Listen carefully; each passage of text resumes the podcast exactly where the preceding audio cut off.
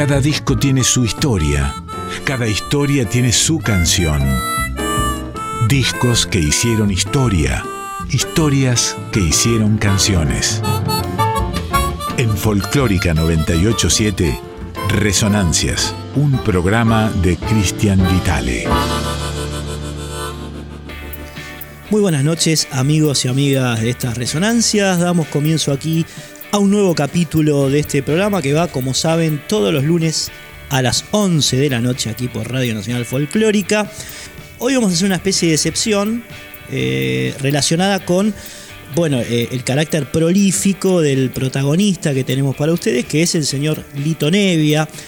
Eh, Nevia no, no se conforma con grabar pocos discos o uno por año, sino que graba todo lo que tiene es un compositor así como muy activo, está permanentemente grabando, además como tiene un sello propio que es Melopea, bueno, eh, se le facilitan las cosas, ¿no? Es como una especie de ayuda que tiene el señor Lito como para eh, grabar todo lo que le viene en mente. El año eh, en el que nos vamos a posar se inscribe dentro de la década que estamos recorriendo hace varios programas ya, que es la primera del siglo XXI. Año 2008, el señor Lito Nevia eh, publica dos discos, uno eh, dedicado al señor Atahualpa Yupanqui, que en ese año cumpliría o hubiese cumplido 100 años. El disco se llama 100 años de Yupanqui, de mi madre tierra.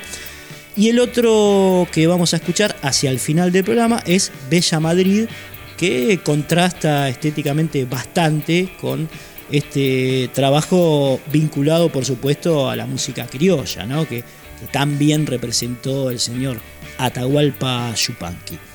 Vamos arrancando con la música. Escuchamos una versión muy personal que hace Lito Nevia, acompañado por el grupo La Luz, de este clasicazo de nuestra música, Piedra y Camino.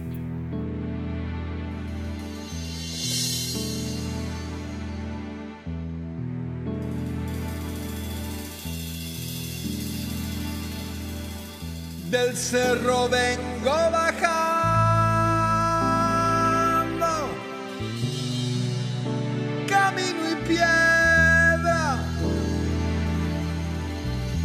traigo enredada en el alma vida y una tristeza. Traigo enredada en el alma vida y una tristeza. Me acusas de no quererte, no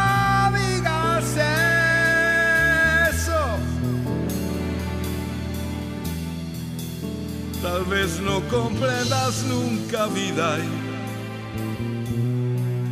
porque me alejo. Tal vez no comprendas nunca vida porque me alejo.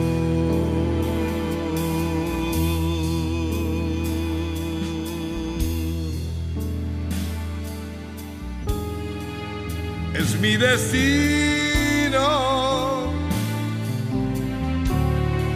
piedra y camino. Un sueño lejano y beso vida y soy peregrino. De un sueño lejano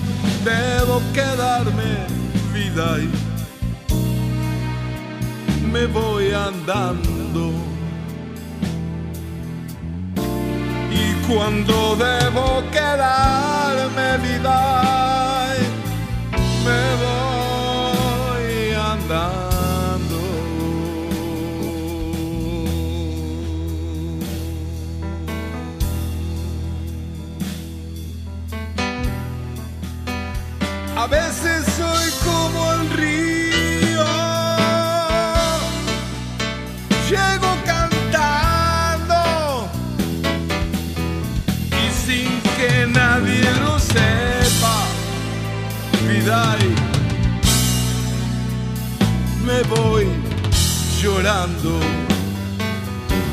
Y sin que nadie lo sepa, me voy llorando. Es mi destino,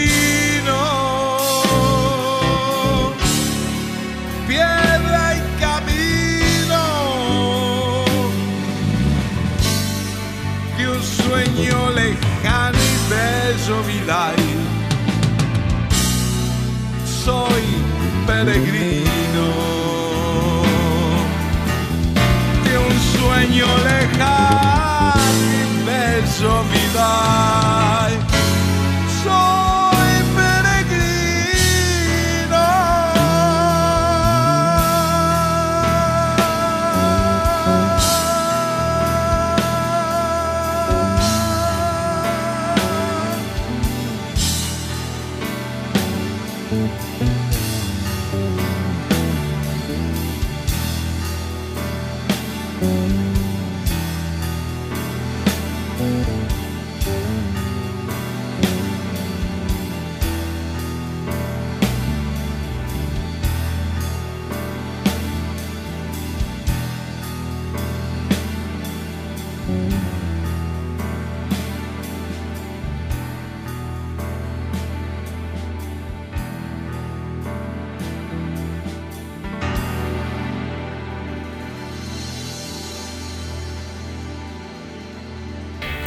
Escuchábamos ahí esta prolija versión de Piedra y Camino que Lito Nevia grabó para este disco que empezamos a recorrer aquí en estas resonancias, que es De mi madre tierra, está dedicado a los 100 años de natalicio de Atahualpa Yupanqui que se cumplieron en el año 2008. ¿eh? Lito grabó este sesudo trabajo, la pieza que acabas de escuchar es con el señor Federico Boaglio en bajo y Daniel Colombres en batería, dos integrantes de la agrupación La Luz, eh, que lo, acompañan de alguna manera Lito en algunos pasajes de, este disco, como les decía, eh, destinado a bueno, profundizar en la imagen, en la, en la obra de don Atahualpa Yupanqui.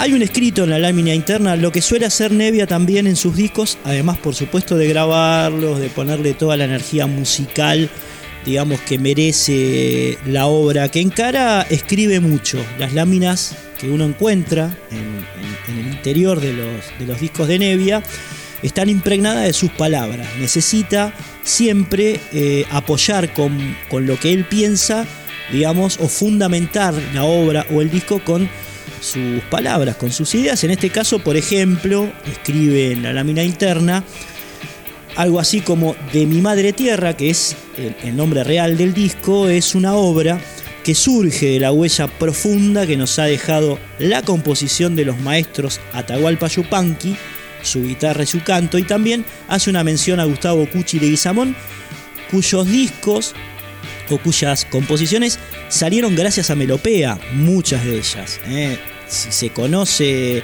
la obra de Gustavo Cucci Leguizamón no por sus intérpretes, sino por su propia voz y por su propio piano, es porque existió y existe Melopea que se dedicó a publicar muchas de sus piezas. ¿eh? Eh, entonces, en este sentido, cobra mucho valor. Esto lo vamos a estar escuchando después con más profundidad cuando Lito Nevia nos hable en una nota que le hicimos hace un tiempo sobre eh, la particularidad del sello Melopea y su finalidad.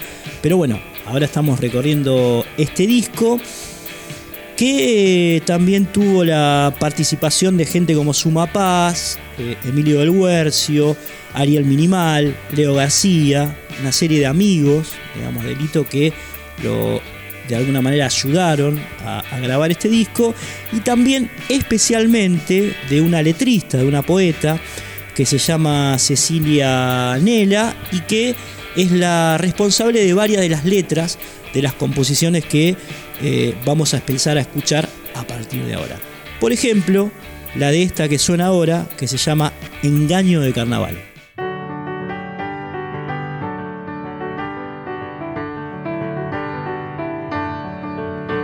Se rieron las estrellas, la luna subo al lugar.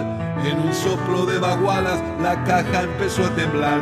Con un ramito de albahaca me sorprendió el carnaval.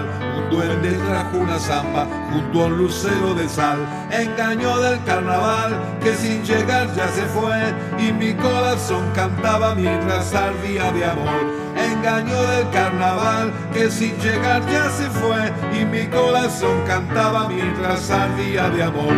En sus manos de guitarra puñados de miel y pan y en mi corazón moreno una mujer para amar. Poderío de la tierra con un mandinga a los pies.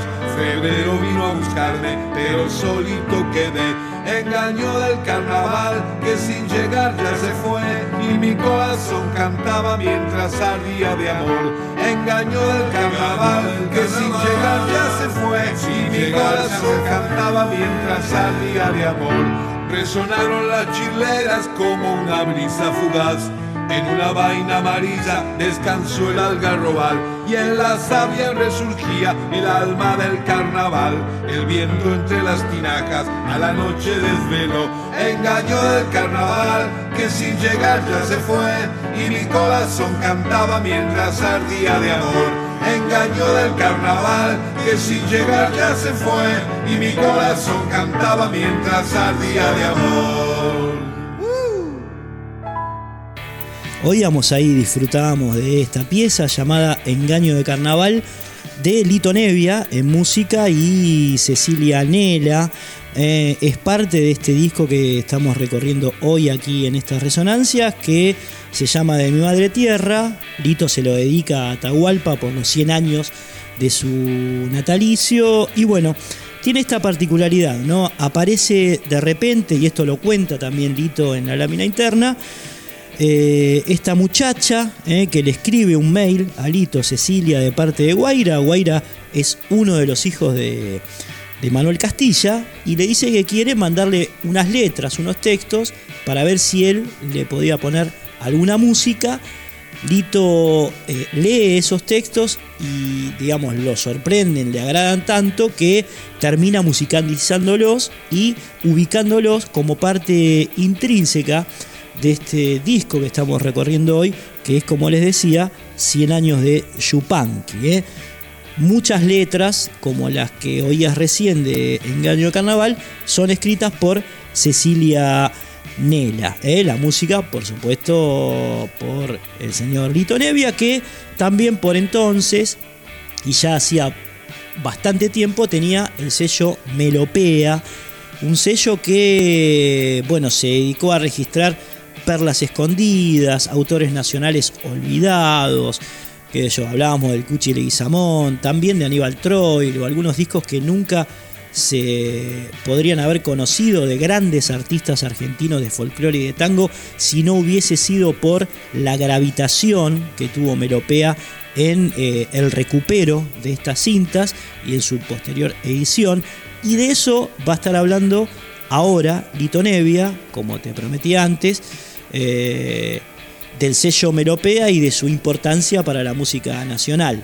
Tengan en cuenta que esta nota, lo que van a escuchar ahora, no fue hecho hace poco, es una entrevista que le hicimos a Lito en el año 2002, por lo tanto, bueno, refiere un poco el contexto a esa época, que por supuesto era de una crisis económica muy, muy fuerte, ¿no?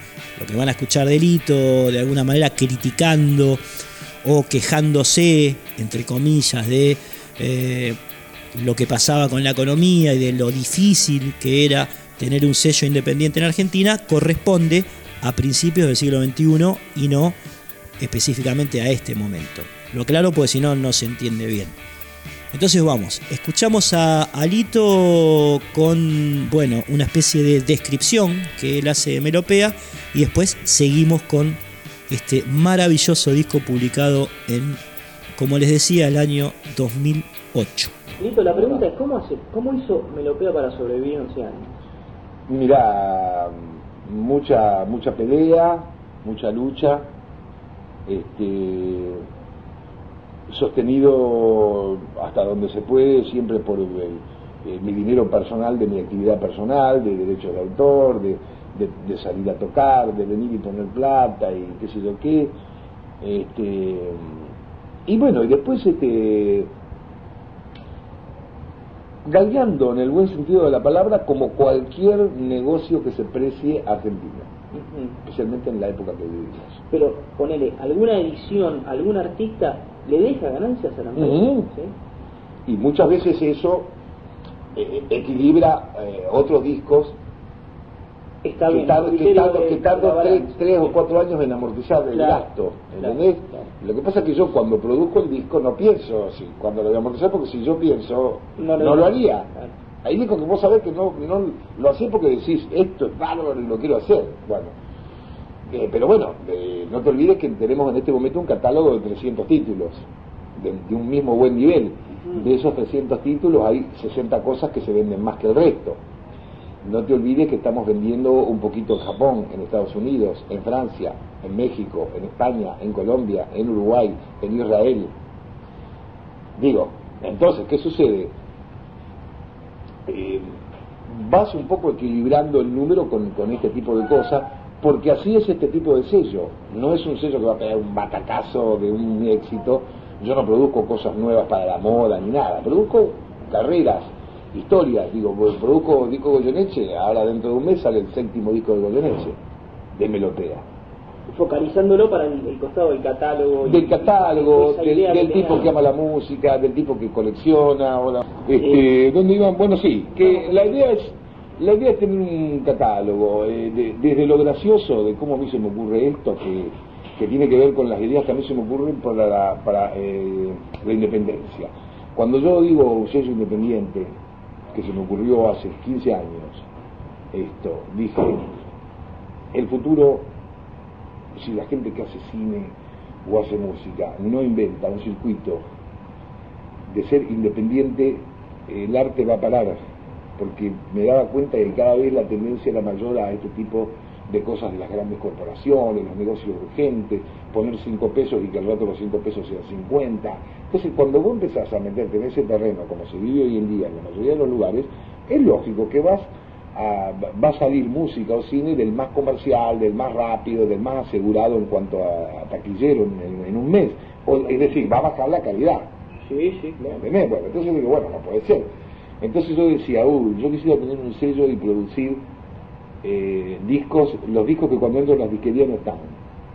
Especialmente de la música argentina, que faltan pila de cosas, ¿no?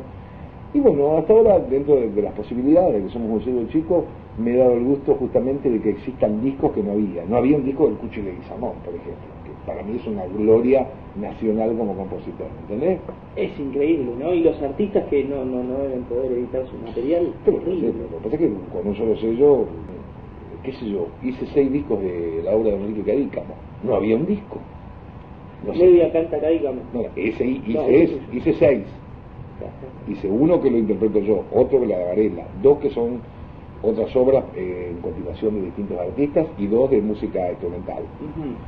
En quinteto. Este, y no había un disco de Canica, ¿no? Decís, ¿cómo tenemos un tipo así? No hay un disco en Argentina. ¿no? Así Escuchabas ahí a Lito Nevia entonces hablando un poco, como te decía, de Melopea y del esfuerzo que tuvo ponerle el tipo, ¿no? A un sello que se dedicaba a, publicar obras fundamentales del acervo de la música argentina que, bueno, otros sellos por razones económicas no, se animaban, ¿no? Eh, esa es la esencia de Melopea, que además fue el nombre de uno de los discos de Lito Nevia en la década del 70, un gran disco.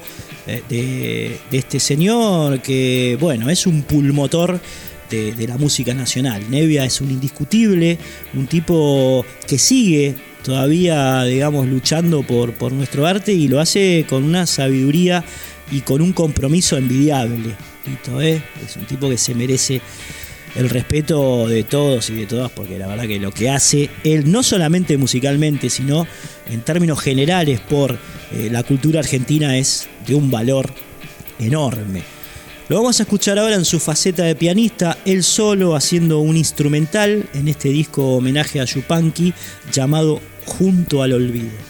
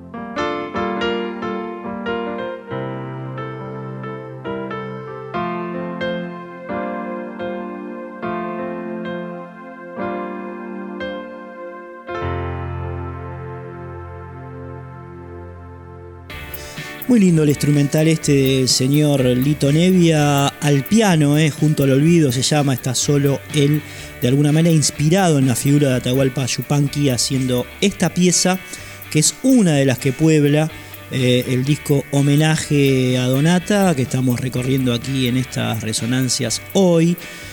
Atahualpa aparece de muchas maneras, por supuesto, en, en este trabajo, aparece, digamos, como inspiración vital, aparece también en, la tapa del disco eh, y aparece también relatando eh, una larga narración sobre el señor Mercedes Champa. Eh, Mercedes Champa, que fue un indio, un indio de, Amaicha, del Tucumán, a quien por supuesto Atahualpa homenajea en, este, en esta larga narración, como te decía, en la cual, bueno, eh, Yupanqui habla o cuenta vicisitudes de este personaje, de un largo viaje que encara por amor eh, y en el medio muere de frío y de hambre en un pajonal.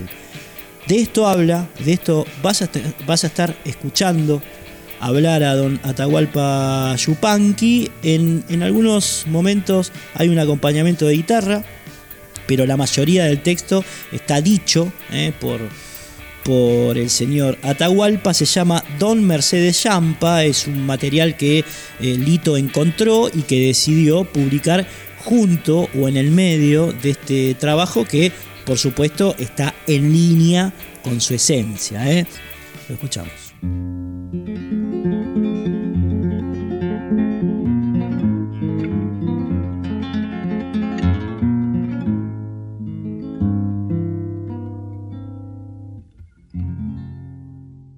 Buenas noches, estimados compatriotas. Como de costumbre, los sábados me encanta, me gusta, me place, me honra dirigirme a mis compatriotas contando cosas que he vivido, que me ha tocado vivir o asistir o ver en mi patria o por ahí en el mundo. Esta vez me voy a dedicar a la provincia de Tucumán, donde viví.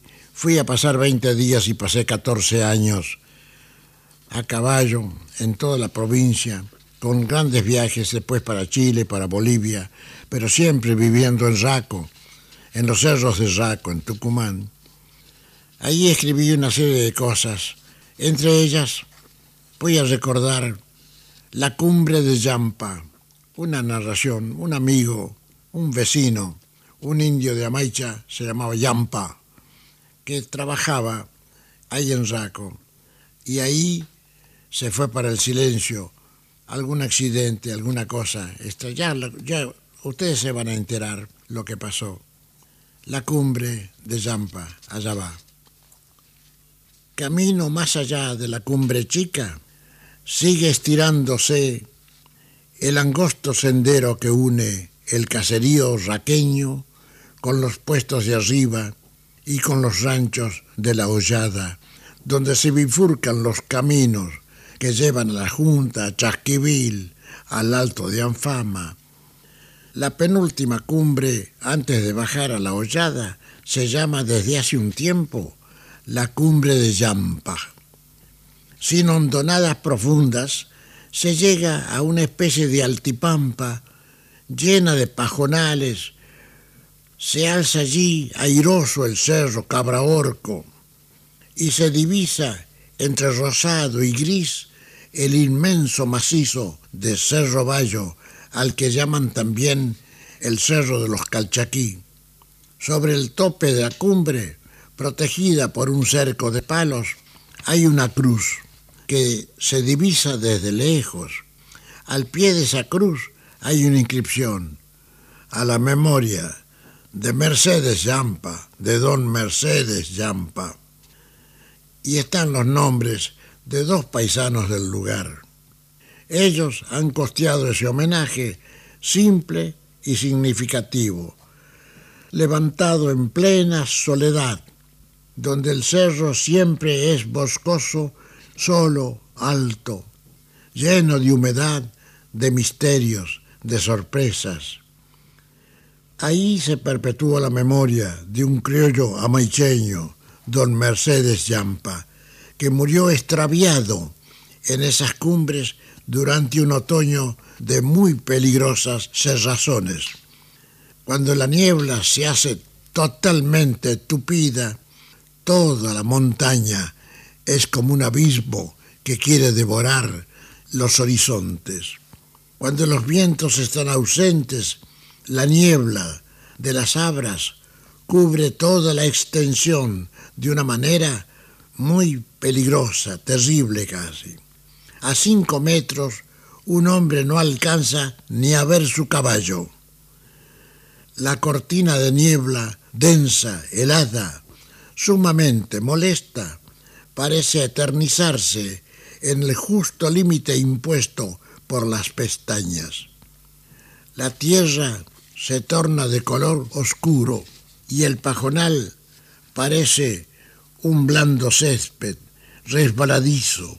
La muerte comienza como a rondar en las quebradas, en los apiaderos, en los montes desparramados, quietos, sin un gorjeo, sin un balido, que pueda orientar sin ningún mugido. La hacienda parece ausente. Se gana desde temprano a un lugar que se llama el rodeo de los toros y allí se apiñan quietos por temor al despeñadero que en cualquier momento se puede ofrecer para tragarse al hombre o a la bestia que se atreva a caminar por esa cerrazón.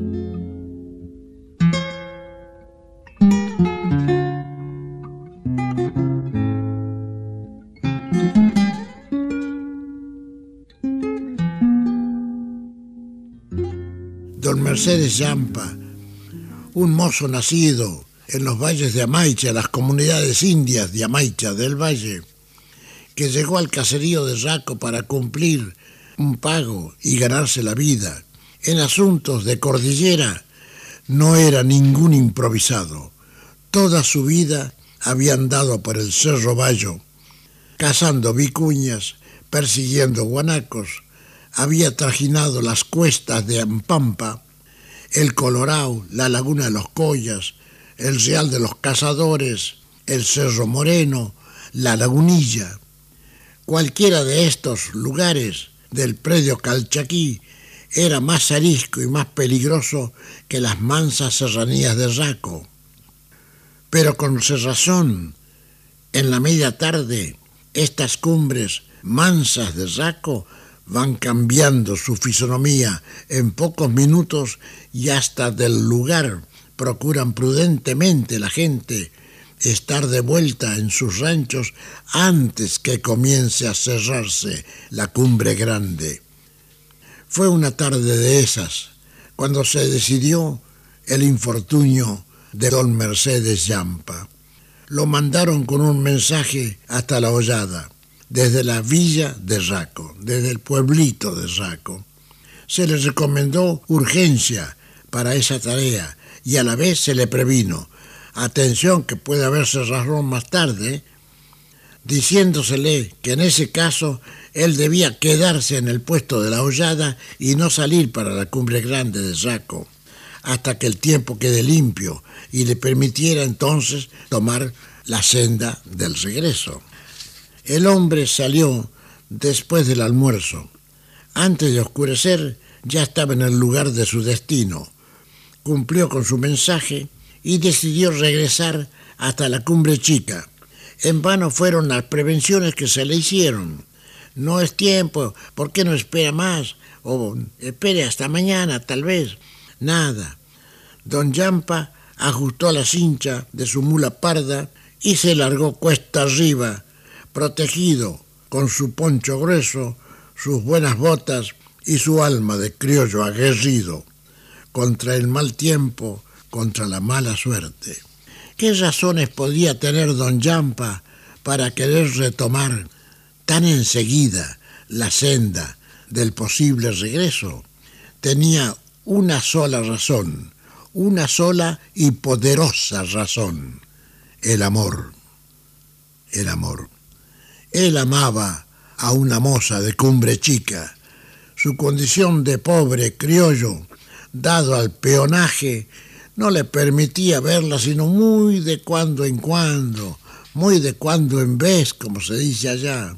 Ya había fijado en las primeras lomas el sitio para levantar su rancho y comenzar a vivir menos solo, menos tristes. Cuando iba a cumplir con su mensaje, pasó por Cumbre Chica. Ella le dijo, si puede, lo espero pronto. Y él le prometió, enseguida pegaré la vuelta, enseguida, esa misma noche. Por eso, don Yampa no quiso quedarse en la hollada a esperar que el mal tiempo amainase. Por ella miró hacia la niebla, hacia el amor. Le hizo ver entonces floridas sendas, como las de una primavera, tal vez, de su amaicha lejana. Por ella saludó, sonriendo y confiado, al paisanaje de la hollada y se largó cuesta arriba por un camino angosto que apenas se divisaba. Es costumbre, cuando se logra el repecho de una loma, mirar hacia atrás para levantar la mano en un último saludo a los que quedan allá abajo en la quebrada así sea un hombre, un rancho, un árbol o un río solitario. Hay gente que le dice hasta prontito al paisaje, a un río, a un árbol. Yampa habrá mirado hacia atrás y solo se entregó a mirar un poquito la niebla que lo iba cerrando todo, envolviendo como en un solo mundo estrecho al jinete y a su cabalgadura. Y hacia adelante la misma cortina, tenaz, llenando las cosas de la cumbre con un helado aliento de fatalidad.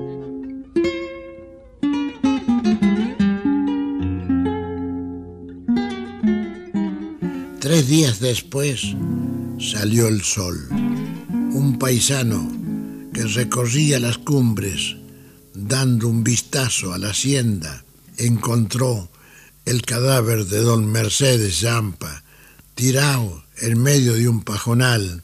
Había muerto de hambre, de frío, de desorientación, en medio de un pajonal. Rastreado sobre huellas claras, descubrieron parte de su itinerario desdichado. La mula, más allá, con el apero casi a la rastra, estaba pastando mansamente, como a tres kilómetros de donde estaba Yampa, junto al río de Cabraorco. Los paisanos vieron señales de leñas húmedas amontonadas como para prenderle fueguito, algunos fósforos mojados desparramados en distintas direcciones. Hasta se había quitado el poncho, quién sabe si con desesperación o cuando empieza el olvido a poblar la memoria de los hombres extraviados.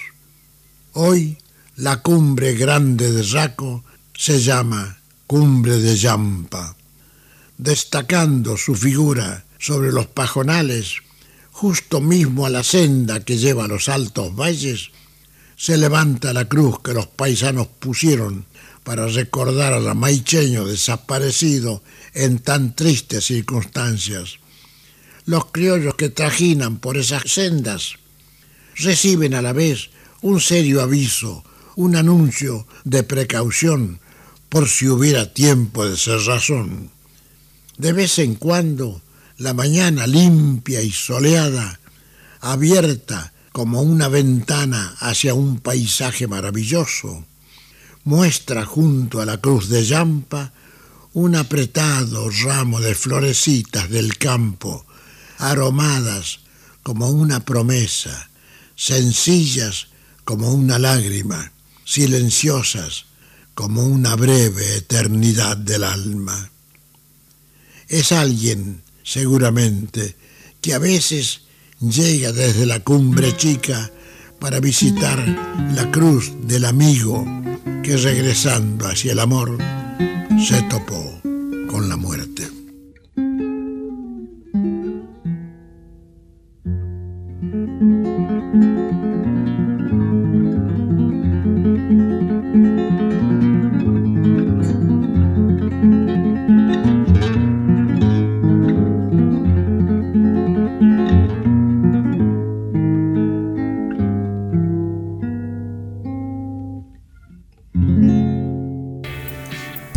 Alto impacto emocional este relato de Atahualpa Yupanqui, a quien por supuesto está dedicado este disco de Lito Nevia.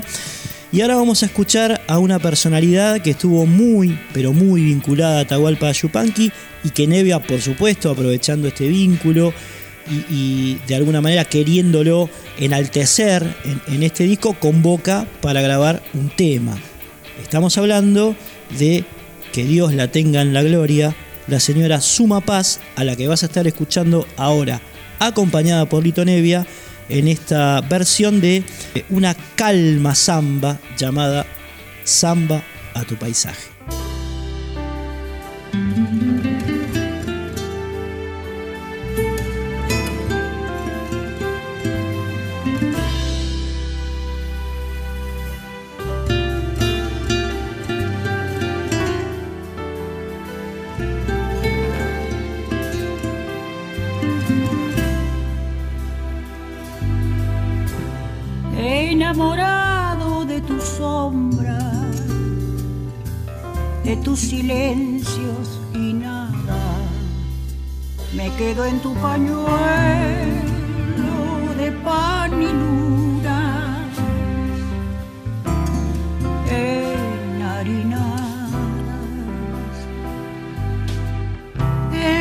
Sol de tus valles, racimo de uvas moradas descubro en tu madera de albahaca y vino, caja y baguana, descubro en tu madera de albahaca y vino.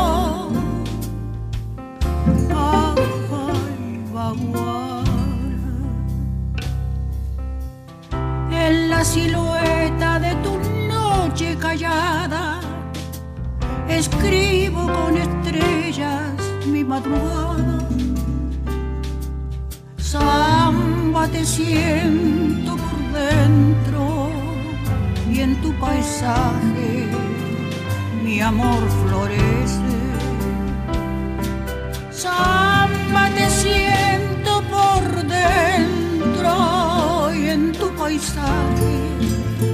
mi amor florece.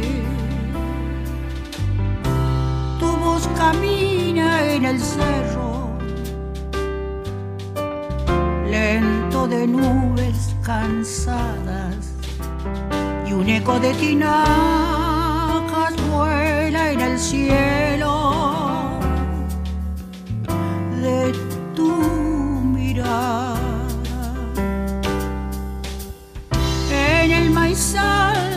pollera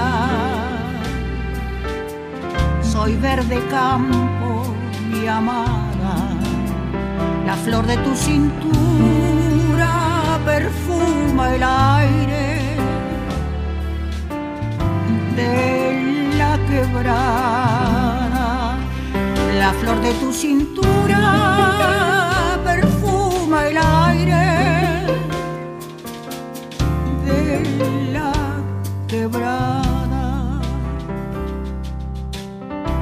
silueta de tu noche callada, escribo con estrellas mi madrugada samba te siento por dentro en tu paisaje mi amor florece. Samba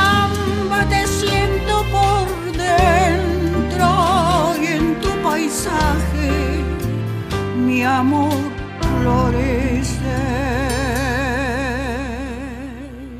Saben que Sumapá fue como una especie de discípula de Atahualpa, lo conoció, habló mucho con él, aprendió mucho de él, se inspiró mucho en él y de eso va a estar hablando en esta nota que le hicimos a Suma antes de su muerte, que ocurrió, como saben, en el año 2009. Charlamos con, con ella acerca de la figura de Atahualpa Yupanqui y es otra manera de, de abordarlo, ¿no? Eh, no solamente se lo puede hacer a través de sus músicas, de sus narraciones, sino de la palabra de quienes lo conocieron muy de cerca a Donata, como es el caso de Sumapaz. Lo escuchamos entonces el testimonio de Sumapaz referido con muchísima autoridad la figura de Atahualpa Yupanqui y Roberto Chavero. ¿eh?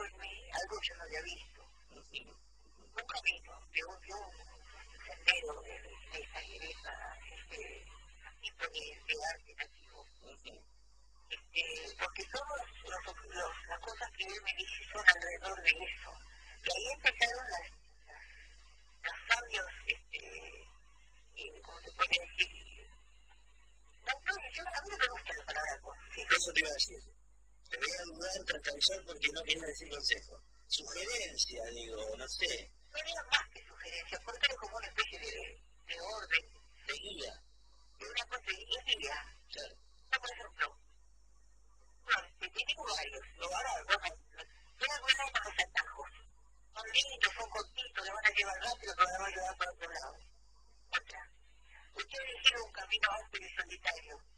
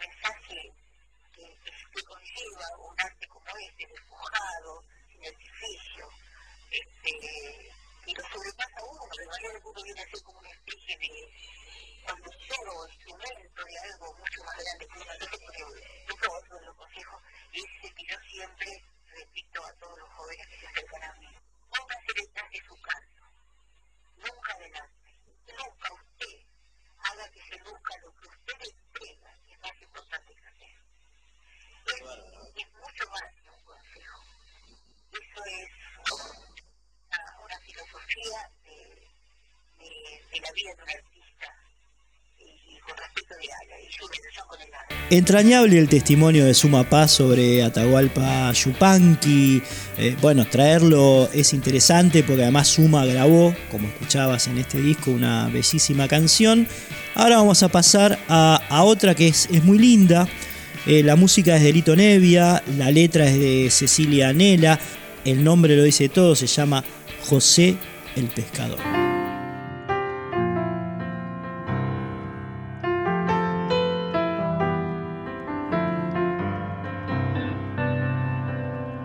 Ya se va por el poniente el bote del pescador, con ansias de algún dorado entre ceibales en flor. La caña se va asomando, desenganchando el rocío, el agua le va silbando todo el secreto del río. José si sabrá de escamas más que de su propia vida. El viento lo va guiando, la luna le habla a escondidas.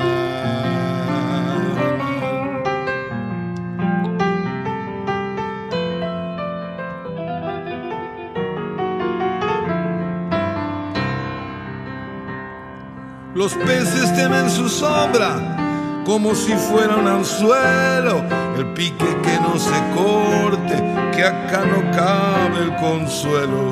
Ya vuelve con el ocaso, el bote del pescador, con una sonrisa al hombro, entre ceibales en flor. José sí sabrá de escamas más que de su propia vida. El viento lo va guiando, la luna le habla escondida.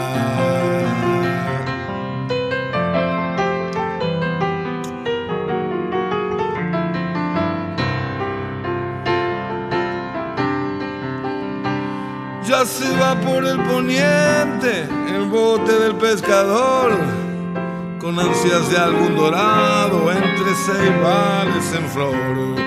La caña se va asomando, desenganchando el rocío, el agua le va silbando todo el secreto del río. José sí sabrá de escamas más que de su propia vida el viento lo va guiando, la luna le habla escondida.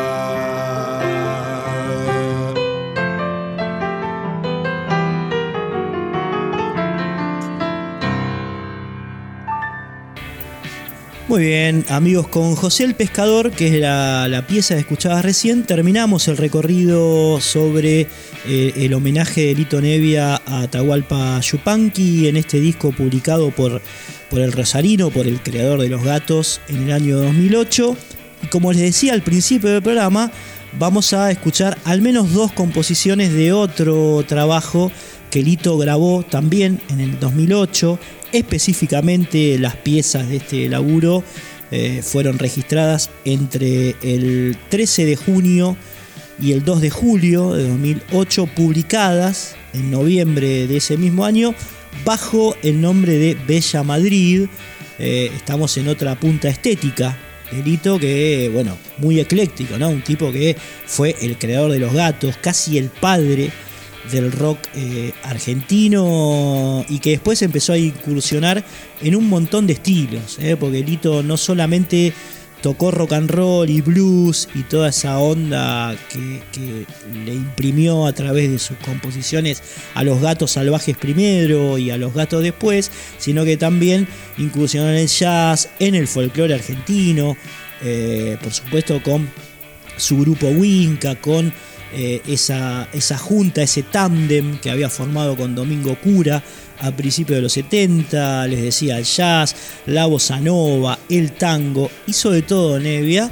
Y bueno, esto habla de un carácter muy inquieto, muy ecléctico, muy buscador, que es lo que expresa eh, de alguna manera esta especie de contracara entre dos discos. Uno que está publicado, Atahualpa Yupanqui, y que tiene mucho de criollo y mucho de vernáculo en, su música, y otro que se concentra en un mismo año en un disco que va de suyo por su nombre, se llama Bella Madrid y está inspirado eh, en un territorio que paradójicamente Atahualpa Yupanqui conocía muy bien porque precisamente en el año 1967 él vivió en Madrid. Madrid fue su base para eh, bueno, desplazarse por toda Europa. Ya en los 60, en el segundo lustro de los 60, Atahualpa era una especie de referente de la música argentina y americana en el continente europeo y hacía base eh, precisamente en Madrid para poder recorrer eh, Europa con sus músicas. En el año 1967, Donata vivió en Madrid y el disco, por esas paradojas del destino que vas a escuchar ahora, Delito Nevia se llama precisamente Bella Madrid. Lo empezamos a recorrer con esta pieza al piano llamada Barrio Salamanca.